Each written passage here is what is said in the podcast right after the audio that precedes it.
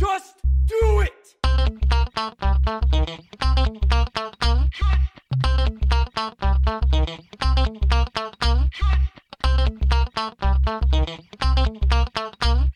Don't let your dreams be dreams. Bonsoir et bienvenue dans cet épisode numéro 6 de Juste Fais-le, le podcast d'inspiration sur les projets, les expériences, mais surtout sur ceux qui les font. Je suis Damien, votre hôte, et ce soir nous avons la- l'immense honneur de recevoir Olivier Poussel. Olivier, bonsoir. Bonsoir Damien. Olivier, euh, avant tout, pour les personnes qui ne te connaissent pas encore, est-ce que tu peux te présenter succinctement? Euh, oui, alors euh, Olivier, 39 ans, ayant fait pas mal de choses dans sa vie, dont c'est le sujet dont on va parler.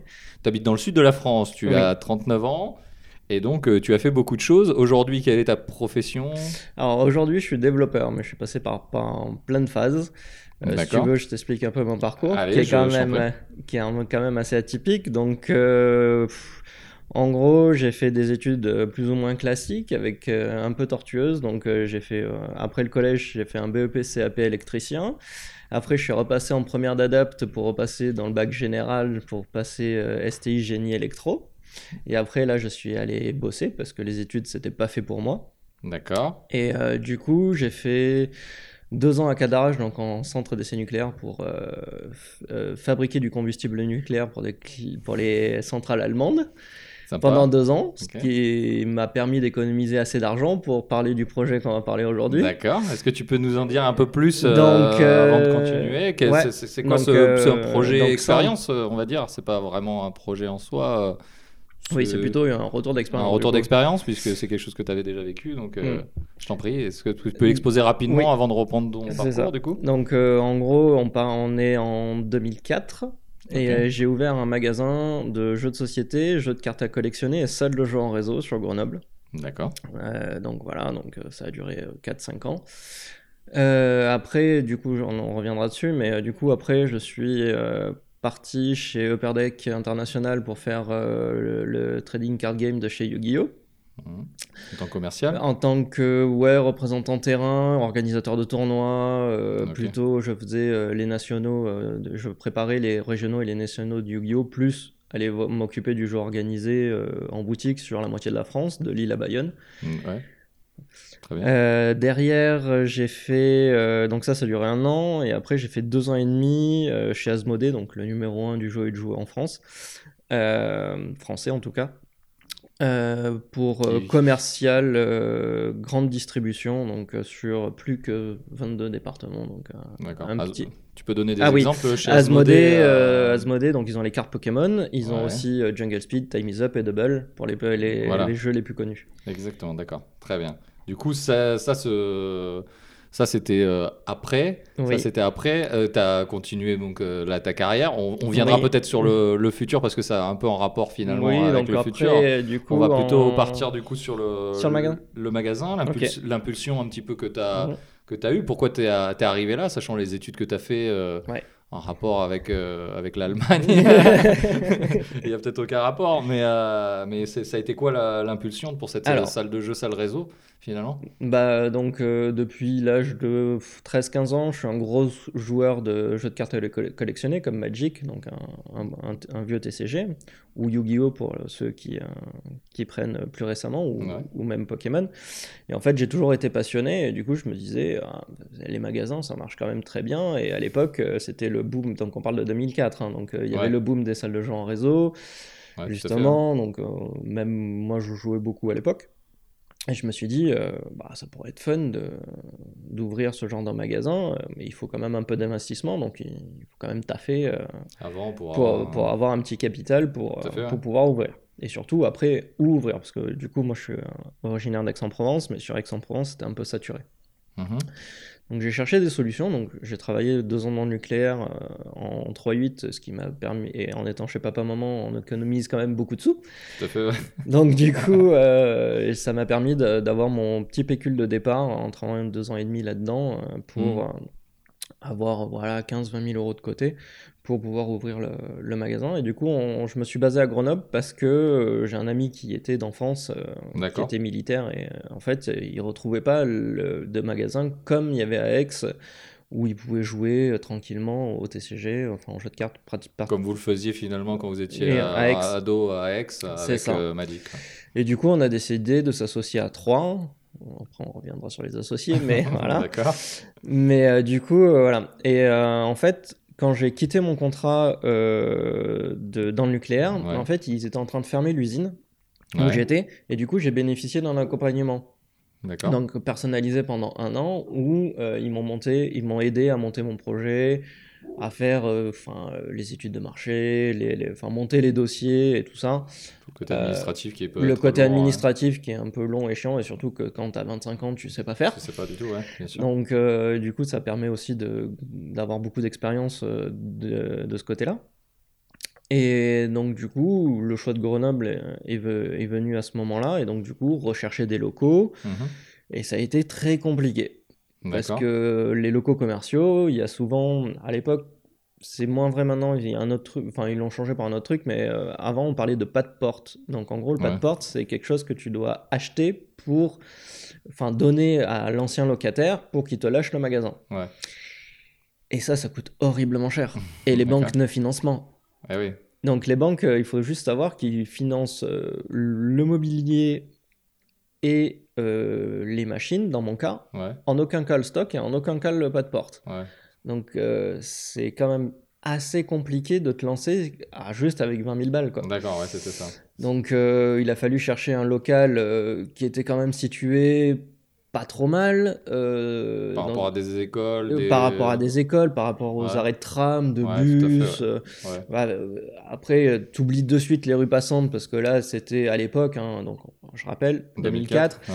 euh, les pas de porte, ils étaient déjà à, entre 60 et 110 000 euros quoi, pour des, pour des magasins qui étaient bien placés et encore euh, bien placés. euh, c'était pas le, le, le pas le cœur- le de la cible, enfin Ouais. le cœur de la ville. quoi. Fait, ouais. Donc du coup, j'ai dû m'excentrer un petit peu et j'avais j'ai euh, heureusement trouvé des anciens bureaux que j'ai pu où j'ai pu péter, péter les cloisons en fait. Et du coup faire un, un grand espace. Et du coup là, il n'y avait pas de pas de porte, donc ce qui m'arrangeait beaucoup. Par contre, j'avais un loyer qui était quand même assez élevé. D'accord. Et euh, du coup, on a pu faire les aménagements, donc faire un petit, une petite emplacement, salle de jeu en réseau, où du coup j'ai dû refaire un peu l'électricité, mais bon, mes études m'avaient aidé sur ce Ouais. Effectivement. Et, euh, et après, j'avais 40 places assises euh, devant avec des tables et des chaises euh, pour euh, tout ce qui était CG donc, et les jeux de société, donc jeux de cartes, donc principalement Magic avec trois tournois par semaine. On faisait le mercredi après-midi, le vendredi soir et le samedi après-midi. D'accord.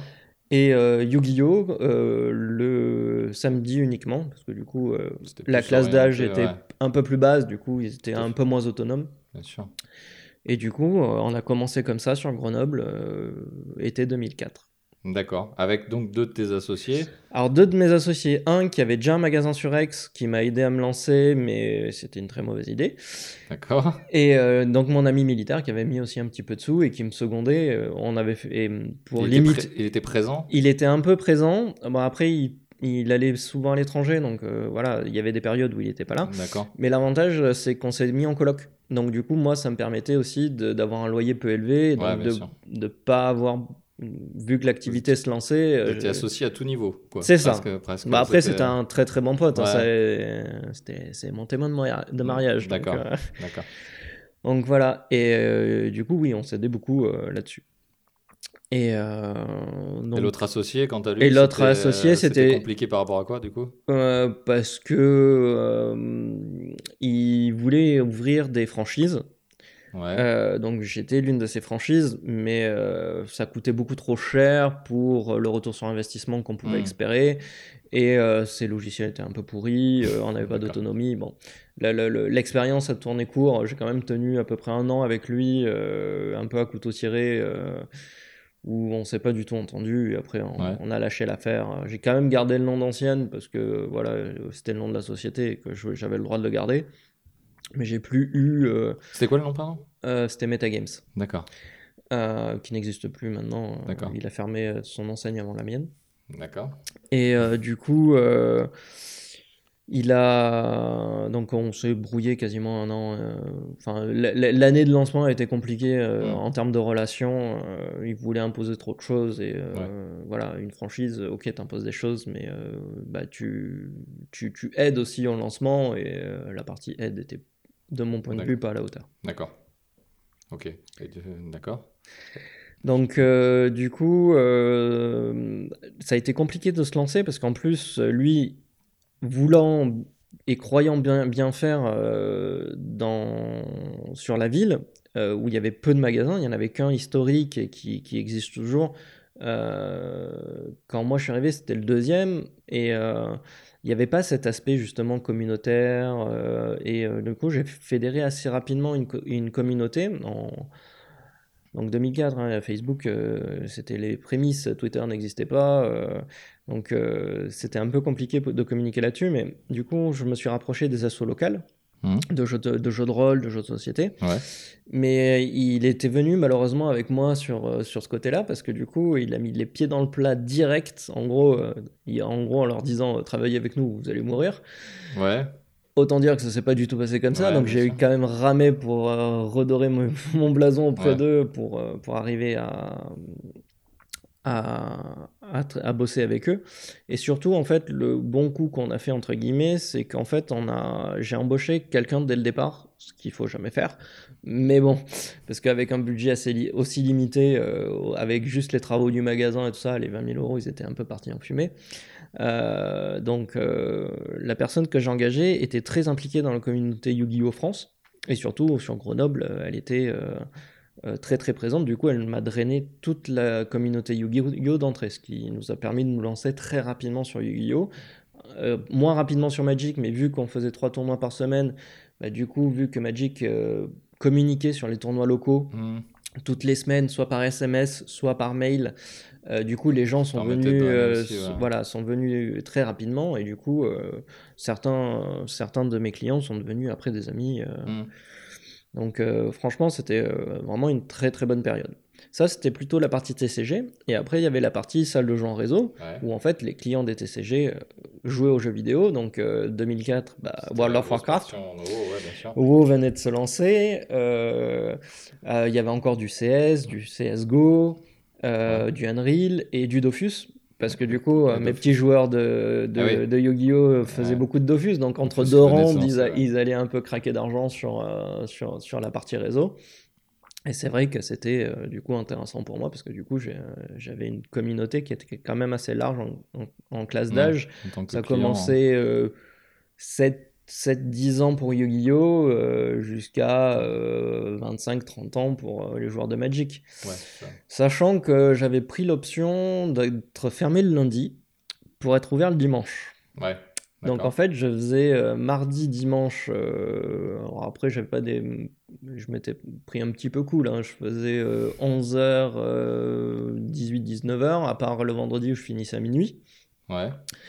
Ou alors il fallait après rattaquer le samedi à 11h, il fallait être Ouais. frais et dispo. Et euh, pas trop du matin. euh, oui, je suis pas trop du matin. ouais.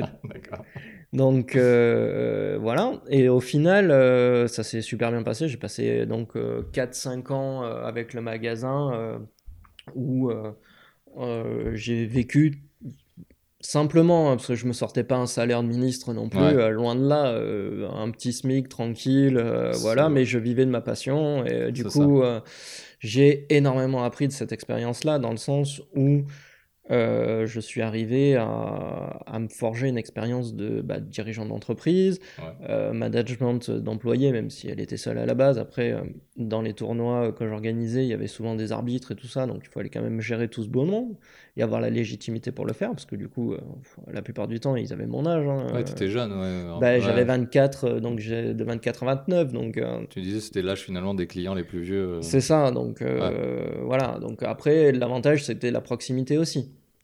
Ouais, ça permettait ça. ouais. Voilà. Mais là, ça du coup, la légitimité peut-être en moins. Ouais, voilà. Donc euh, quand il fallait faire preuve un peu plus d'autorité, c'était un peu plus compliqué. Mais euh, c'était bien sympathique. Euh, du coup, on a avancé, on a avancé euh, donc avec Warcraft. Et après, il y avait aussi, j'ai aidé au lancement du TCG Warcraft, qui est le Ouais. prémisse d'Hearthstone. Ouais, le premier Hearthstone, ouais. Aujourd'hui. Donc hein. euh, aujourd'hui, donc euh, c'est vrai que c'était super intéressant. Euh, on faisait partie des huit des huit boutiques en France sur le lunch de Warcraft TCG, donc c'était quand même super cool. Donc ça avait drainé du, du monde aussi. C'était déjà virtuel à l'époque ou Non, non, non, c'était du physique. C'était du physique, ouais. En fait, les héros, c'était des grandes cartes D'accord. avec, avec les héros. Euh, avec des, les, héros avec des pouvoirs déjà aussi à l'époque. Ouais, Euh, ça ressemblait globalement ça- à ce que... Globalement, ça- enfin, Hearthstone a repris ce design-là en le simplifiant à mort. Euh, à l'époque, c'était un peu plus Magic euh, que un, un mix entre Magic et Yu-Gi-Oh! par rapport à Hearthstone. Ouais. Là, ils ont vraiment simplifié au niveau d'Hearthstone. Du coup, enfin, Hearthstone correspond au standard informatique et Genre. logiciel qu'on attend de ce genre de jeu. Aujourd'hui, ouais. Si tu prends un, un Magic Online qui existe toujours, euh, Ils n'ont des- pas su faire le tournant. euh, en fait, leurs mécaniques de jeu sont beaucoup plus complexes que celles d'Hearthstone. Du coup, le fait de pouvoir interagir pendant le tour de ton adversaire, euh, physiquement, enfin, il faut que tu cliques sur OK ou pas Ouais. pour passer. Ah bah déjà, tu, tu plombes la- le flow de ta partie, quoi. Ouais, tout à fait, le rythme, ouais. Le rythme Euh, euh, et ils n'ont et pas su, comme Kodak, passer au numérique. C'est ça, c'est un peu, c'est carrément ça, quoi. Même s'ils sont pas morts, hein, franchement. euh, Non, Il y a tout encore des tournois et des joueurs Il y a de encore des hein. tournois, il y a encore une Ligue Pro de mémoire. euh, Ouais. Il y a, bon, c'est plus comme à la, à la grande époque, mais euh, parce qu'à la grande époque, quand moi j'étais sur Grenoble, donc mon pool de, de joueurs, quand je suis arrivé sur Grenoble, il y avait un Pro Tour player. Ouais. Quand je suis après, C'est tu peux, tu peux expliquer ce que c'est alors oui, excuse-moi. Donc en fait, chaque année, Magic organisait quatre tournois majeurs par an Ouais. dans des pays différents, euh, souvent euh, un en Europe, deux aux États-Unis et un en Asie, Ouais. sachant qu'aux États-Unis, ça pouvait être Hawaï. D'accord. Donc euh, voilà.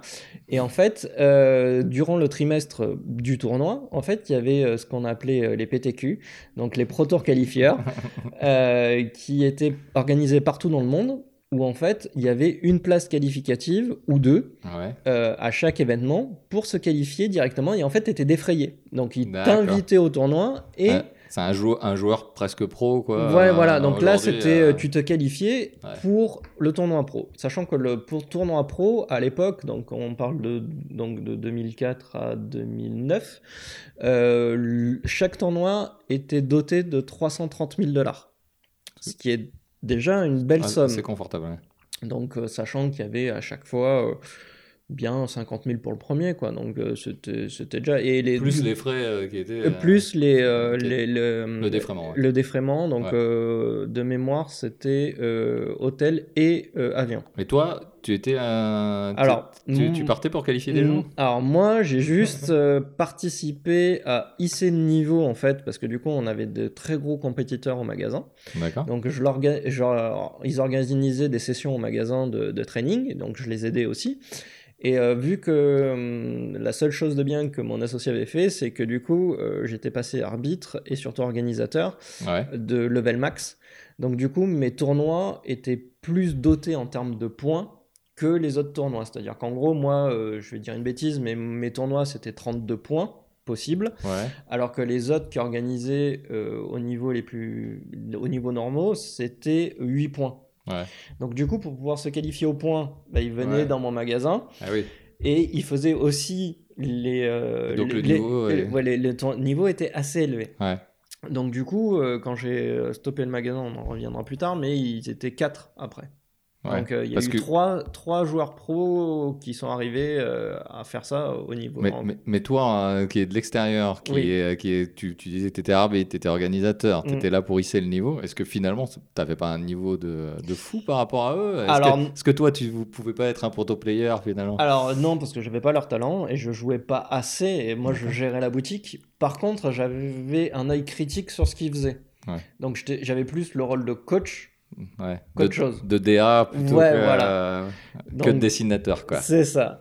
Donc, euh, au final, j'étais plus dans, bah, dans l'orga- l'organisation, euh, l'accompagnement, plutôt que. Mais c'est vrai que par exemple le, le tournoi du vendredi soir où c'était plus à la cool. Tu jouais un Euh. S'il quoi. manquait un joueur, parce qu'on faisait des, des- des tournois à 8 et euh, c'était du draft, donc c'était pour 3 boosters achetés, on faisait les. Donc pour 3 paquets achetés, euh, on faisait un tournoi autour de, de ces 3 paquets-là. Ouais. S'il manquait un huitième, je Ouais. me faisais un plaisir de faire le huitième. Quoi. C'est c'est là où, c'est- où tu arrivé à faire un métier passion et plaisir et C'est que ça. finalement, euh, c'est pas l'argent, tu disais que tu gagnais pas énormément ta Oui. vie, mais c'est plutôt la, la passion qui, qui animait le, le tout plus que. Bah, clairement, en fait, euh, parce qu'on compte pas ses heures, hein, parce que là, euh, voilà, euh, bah, je faisais des, des semaines à 60, 70 heures facile, sachant que le lundi j'étais off, mais en gros, je faisais la comptabilité, les appros pour la semaine, j'allais à Métro ou à, Ouais. ou à tout ce genre de magasin pour faire les approvisionnements pour, pour la semaine, donc en boisson, Les barres boissons, chocolatées euh, et compagnie, donc... Un peu de sucre pour tenir. c'est ça, un peu de sucre, euh, voilà, pour faire plaisir aux joueurs et euh, bah, générer le, le chiffre d'affaires, euh, le, le petit surplus qui fait que bah, tu peux manger à la fin du mois. Quoi. Ouais, ce qui fait, ce qui fait ouais, ça fait, c'est le Parce plus. que voilà, après l'activité se, se développant et euh, le, mes, mes joueurs devenant de, devenant de mieux en mieux et du coup s'organisant, à cette époque-là, le dollar avait chuté Ouais, par rapport à l'euro. On était à 1,30$, je crois, enfin, Ouais. pour un euro. Donc, euh, il y avait 30% de réduc. Et du coup, à un moment donné, j'ai vu, à chaque sortie d'extension, donc il y avait une extension tous les trois mois, Magic, Ouais. j'ai vu euh, mes joueurs euh, bah, euh, acheter aux États-Unis parce que acheter leur boîte de cartes aux États-Unis, frais de port compris, il est touché moins cher que moi. ah ouais. Et euh, moi, en fait, le problème, c'est que si je voulais continuer à faire les tournants, j'étais obligé d'acheter mes cartes euh, en France Pour qu'il soit en français. pour qu'elles soient en français, mais c'est surtout pour que euh, Wizard of the Coast, donc le- le- le- le- L'éditeur de Magic. l'éditeur de Magic, Ouais. m'autorise toujours à faire les tournois. Et le truc, c'est Ah que oui. du coup, j'étais obligé d'a- d'acheter, Ah de oui. M'approvisionner chez vendais eux. pas. Mais du coup, j'en vendais beaucoup moins. Ouais. Et les, les manières de draft et paquet scellé me permettaient de, de- de vendre quand même mon stock, mais moins que voilà. Moins rapidement. Voilà. ou Donc du coup, Magic ouais. euh, a été très important à un moment donné, beaucoup moins par la suite, parce que du coup, ils étaient beaucoup plus pros, donc je faisais que des tournois et du coup, je gagnais un peu d'argent sur les tournois, mais pas énormément. Et du coup, le- cette bascule s'était fait en faveur de Yu-Gi-Oh! où là, euh, les gens étant plus jeunes, bah, se servaient directement chez moi et étant moins pro aussi. Vous Même allez si... moins sur internet ou ce genre ça. de choses. Oui et non, parce qu'en fait, il faut savoir qu'un jeu compétitif de Yu-Gi-Oh! à l'époque, Hmm. les gamins, ils avaient 1000 balles de cartes dans les mains quand même. Ouais. Euh, On était sur. euh, Voilà, il y avait sur, une- de toute façon, c'est toujours les mêmes- euh, sociale quand même assez. Ouais, mais après, il y avait les échanges, il y avait les machins. Donc après, on avait instauré des trucs au magasin où les grands ne pillaient pas les petits. Ouais, d'accord. Que. C'était quoi cette gestion finalement, ce rapport avec le- l'enfant? Parce que t'étais pas très vieux, t'étais un peu le, Bah, le peu chef le- de la colonie de vacances, quoi, finalement. Bah, j'étais plus le grand frère Ouais, qu'autre chose en fait. C'est-à-dire Ouais. que bon, j'étais le gérant de magasin, j'avais Bien quand sûr. même un statut un peu à part. Mais c'est vrai que voilà, après euh, mon employé qui était là euh, pendant deux ans, je crois, euh, m'avait aidé aussi dans, dans cet aspect-là avec son conjoint pour justement que les petits soient à l'aise et que ils ne se fassent pas arnaquer dans les échanges. C'est-à-dire qu'en en fait, on avait mis en place que s'ils avaient un doute ou s'ils voulaient valider un échange, ils passaient par nous. Moi, je faisais ça gratuitement parce que Oui. je voulais une bonne ambiance dans le magasin. ouais, Et ça. du coup, je validais l'échange pour des valeurs équivalentes. Voilà, après, j'expliquais que si c'était pas équivalent ou si c'était équivalent mais que c'était aberrant, genre un lot de cartes, euh, le mec il lui Mhm. filait 100 cartes, donc en termes de valeur, c'était la même. Et une carte incroyable, mais rare, voilà, euh, mais genre. du coup, en termes de jeu, c'était juste pas équivalent. Ouais, donc ouais. euh, après, il fallait expliquer tout ça. Et du coup, ça s'est toujours très très bien passé. euh, C'était dans la pédagogie aussi, Oui. du coup, euh, ça t'a changé un peu le rapport que t'as avec les enfants aujourd'hui ou... Un, un peu, mais en fait, c'est surtout que avant d'ouvrir le magasin, j'étais ultra timide. Et en fait, ça a été ma thérapie de choc aussi, dans le sens où euh, bah, euh, tu tiens un magasin, t'as pas le choix, t'es obligé de parler aux gens. Donc, euh, t'as pas le droit d'être timide. Et du coup, euh, ça m'a tiré de cette timidité-là, et franchement, euh, je regrette pas, quoi. Est-ce que finalement, ouais, ça t'a pas aussi. Parce que là, c'est vachement lié tout le jeu, de Mm. manière générale, c'est vachement lié à l'enfance finalement. Est-ce que ça t'a pas tiré toi-même de l'enfance? Oui et non, parce que Ouais. Euh, oui, parce que bah, j'étais dans un univers d'enfants ou de jeunes adultes qui me convenait très bien. euh, J'ai peut-être pas assez grandi non plus. Par contre, le fait de la gestion de la boutique, tout ça, c'est quelque chose de très carré, très formel, euh, comptable, Ouais, l'URSSAF. du coup, tout cet aspect-là, tu te le prends en pleine figure. Quand tu as 25 ans, tu comprends pas tout ce qui t'arrive. Euh. Quand tu dis, euh, bon, alors les Mais tu partais les- de chez tes parents, on le je aussi. ouais, voilà, tu partais de chez tes parents, Ouais. ça c'était la grande aventure, quoi. Ouais.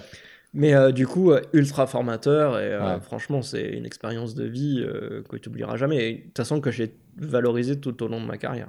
Et au- aujourd'hui, de toute façon, je pense, que je, je, je m'avance pas trop à le dire, mais aujourd'hui, tes loisirs, tes passions restent finalement euh, sensiblement les c'est vrai que quand il y a un TCG qui sort, euh, je- j'y jette toujours un œil. Euh, J'ai j'ai un peu trop les Hearthstone tout à l'heure, mais euh, euh, j'y ai, j'y ai joué pendant très très longtemps. Là, j'ai plus trop le temps de jouer et j'ai pas suivi les extensions, mais on va dire que sur les deux premières années d'Hearthstone, euh, j'y ai joué à fond. Je suis presque monté légende. Ouais.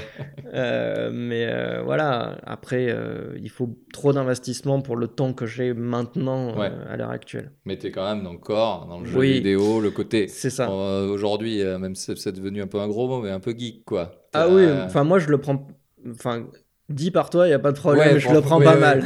Enfin, Mais- moi, aujourd'hui, ça va. voilà, mais disons que quand c'est utilisé intelligemment, il n'y a pas de problème. Moi je me définis comme geek, mais euh, voilà, après. euh, euh, les, les- les choses évoluant, après j'ai redécouvert le, le jeu de société quand je suis passé chez Osmodee. ouais, bien sûr. même si j'en vendais, je, je vendais leurs produits, certains de leurs produits au magasin, plus des, des aspects plutôt de core gamer, donc euh, pas de Jungle Speed, euh, pas Ouais, de Bubble, euh, ouais. plutôt les, les, les jeux un peu velus, les jeux à l'allemande, comme on dit. Ouais, tout à fait, ouais. Donc, euh, Ce qui est en train de prendre un gros essor aujourd'hui, hein, c'est vraiment Oui. quelque chose qui. euh, bah, bah, quand j'étais là-bas, j'ai participé au lancement de Double, et le, le Double est vraiment un exemple très criant de vérité, c'est qu'un normalement Asmodee a une, une politique où euh, le produit doit faire 4-5 ans dans les hyperspé, donc les magasins de centre-ville, Ouais. avant d'aller dans les jouets clubs, etc. Fait, ouais. Et après, il finit en supermarché, ce qui s'est passé concrètement pour le Jungle Speed. Là, Double, euh, il a grillé toutes les étapes, Ouais. mais ils en vendent des, Des palettes, des palettes et des palettes et des palettes. Quoi. Ouais, ouais, ouais, c'est euh, qu'ils ont arrivé, ils sont arrivés aussi à, à ramener, euh, à remoderniser un petit peu les jeux de, les jeux de plateau, les jeux de société qui, qui étaient finalement euh, tous en... J'ai l'impression que nos parents jouaient déjà au Monopoly ou, euh, ou au. Milborn et, et qui sont arrivés à, à ramener un peu de fraîcheur. Et même aujourd'hui, notre génération, on est la preuve, on fait des soirées jeux de société Oui. et c'est pas, c'est plus ringard. Au contraire, c'est même plutôt cool. C'est plutôt cool. Et en fait, euh, c'est un peu ça aussi l'esprit qu'on avait au magasin, c'est-à-dire que je faisais aussi des jeux, des jeux, des jeux de société et des jeux euh, de cartes à collectionner qui étaient un peu exotiques, comme Vampire ou Middle Earth, donc la, la communauté de l'anneau, Seigneur des Anneaux, ou, euh, ou OTCG qui n'était pas de partout, euh, justement pour, pour équilibrer aussi ma population de joueurs et ne pas me cantonner à deux ou trois sources de revenus. euh, Ouais, bien sûr. bien voilà, sûr. après c'était stratégique aussi de ma part, mais du coup euh, le samedi, bah, j'avais Yu-Gi-Oh et Magic, donc qui, euh, deux communautés assez particulières, enfin pas diamétralement opposées, mais un peu en termes de comportement. Du coup, Oui, c'était euh, le samedi, c'était très sportif, tu vois. Le vendredi, le samedi soir, j'étais bien Parce lessivé. que tu avais fait la, la nocturne vendredi. Ouais, c'est euh, ça. Donc plus, euh, voilà. Donc après, euh, souvent, enfin souvent, de temps en temps, le samedi soir, on faisait des nocturnes réseau. Ouais. Donc là, c'était mon associé qui, euh, qui prenait le pas parce que moi, je pouvais pas tenir. hein. C'était juste pas possible. Euh, donc il faisait la nocturne réseau, euh, mais du coup, il était militaire. Donc du coup, le, lundi, il fallait qu'il aille taffer lui. Ouais.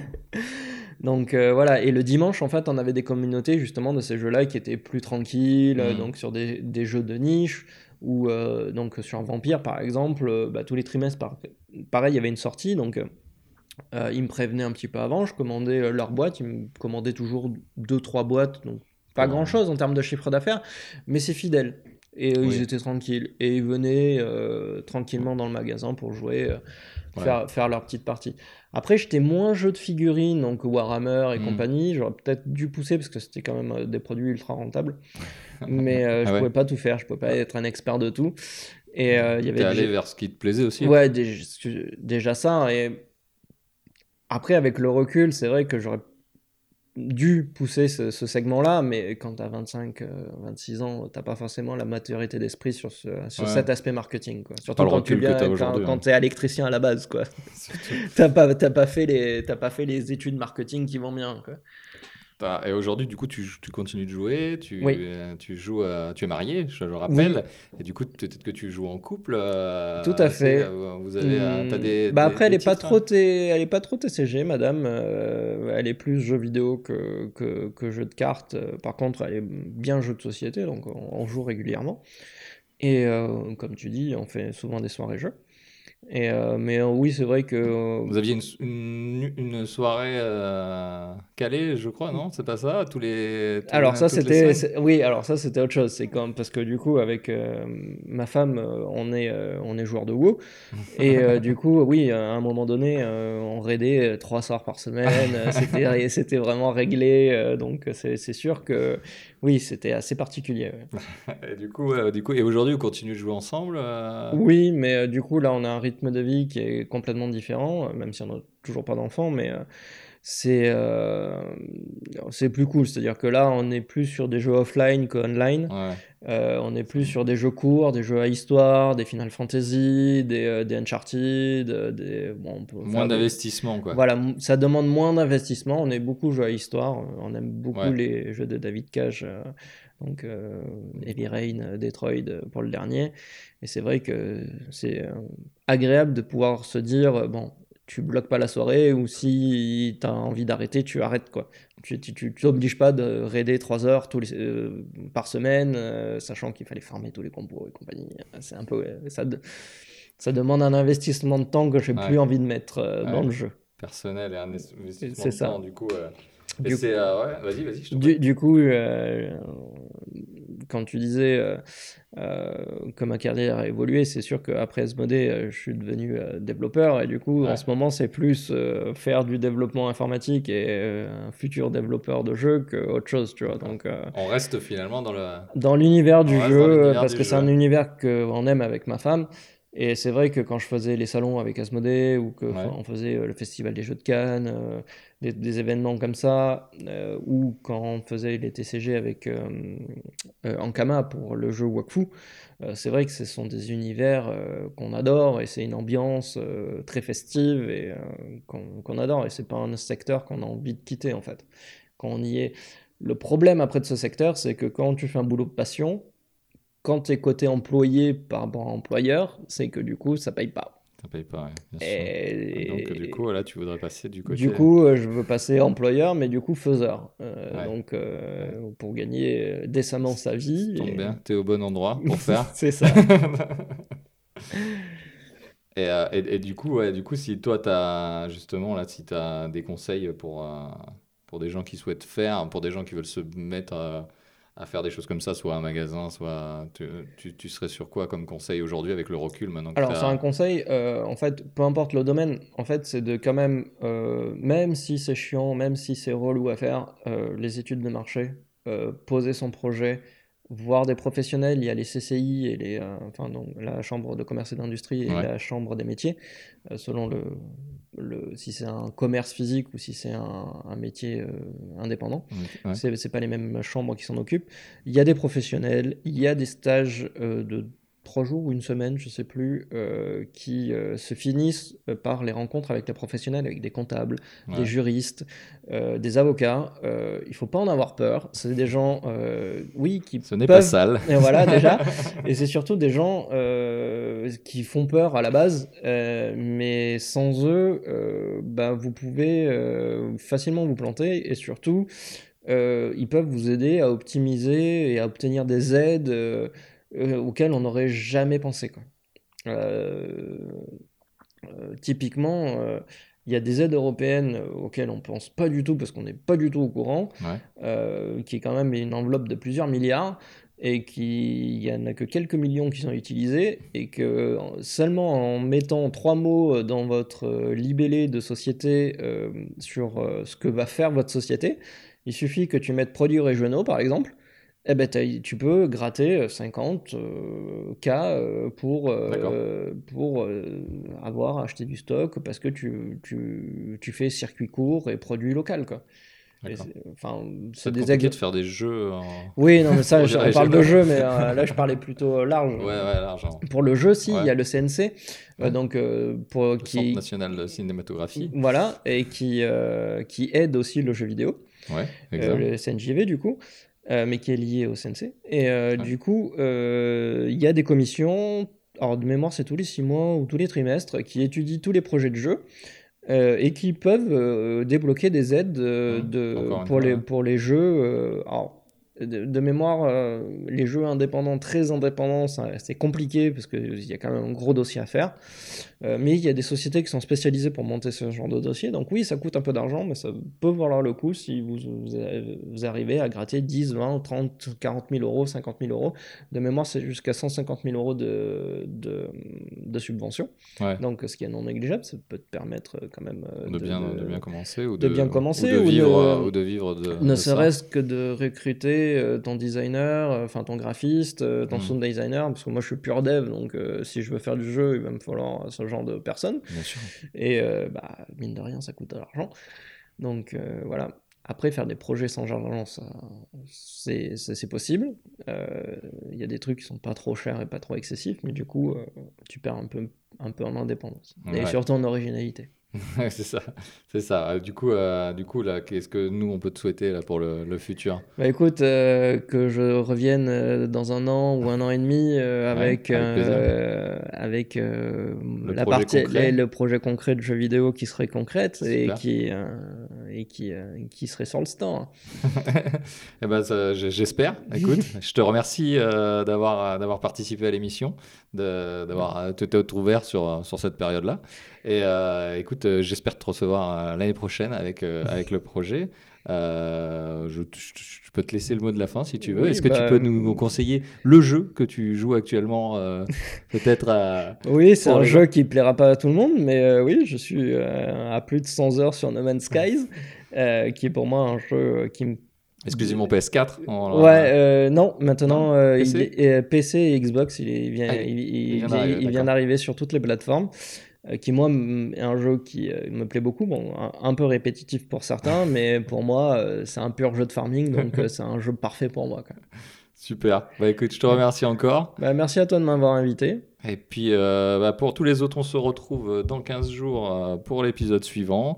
Euh, N'hésitez pas à aller sur Podmus pour nous mettre un petit clic sur la flèche, euh, sur iTunes, euh, des commentaires, ça fait toujours plaisir. Et, euh, et à bientôt. Merci. Au revoir. Don't